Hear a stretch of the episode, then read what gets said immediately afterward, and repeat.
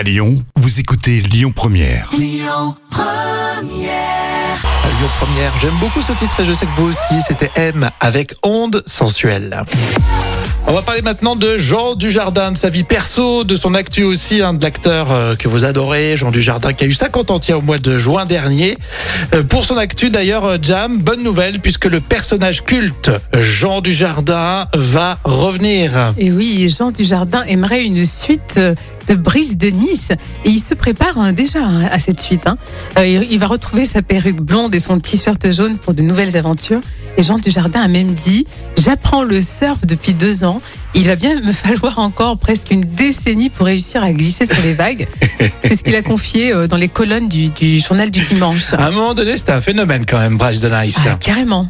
Et quand euh, certains comédiens snobent leurs personnages loufoques euh, des débuts, lui par contre Jean Dujardin, c'est pas du tout le cas puisqu'il a dit comme le proverbe berbère, quand tu ne sais pas où tu vas, regarde d'où tu viens. Hmm.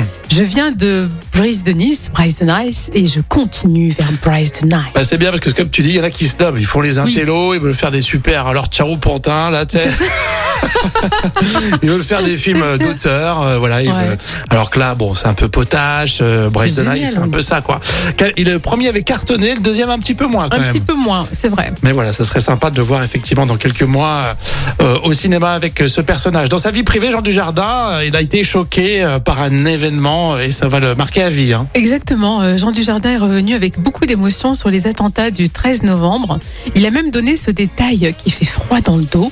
Il a dit Ma femme entendait les coups de feu. Oui, sa femme, elle était vraiment tout proche. Hein. Oui, et lui, de son côté, euh, ce soir-là, hein, euh, il était avec Claude Lelouch et Elsa Zilberstein toute la soirée. Et il est rentré sur le petit matin dans un Paris euh, sous le choc. Ouais, Effectivement, on se souvient de, de ces émotions, euh, tous devant la télé aussi. hein, Même si on n'était pas à Paris, on était tous concernés par ça. hein. Oui, c'est bien que Jean Dujardin arrive à en, en parler. Mm, Exactement. On va continuer avec Angèle. Vous restez avec nous hein, sur Lyon Première. C'est le titre Amour, haine et danger. Écoutez votre radio Lyon Première en direct sur l'application Lyon Première, lyonpremière.fr et bien sûr à Lyon sur 90.2 FM et en DAB+. Lyon Première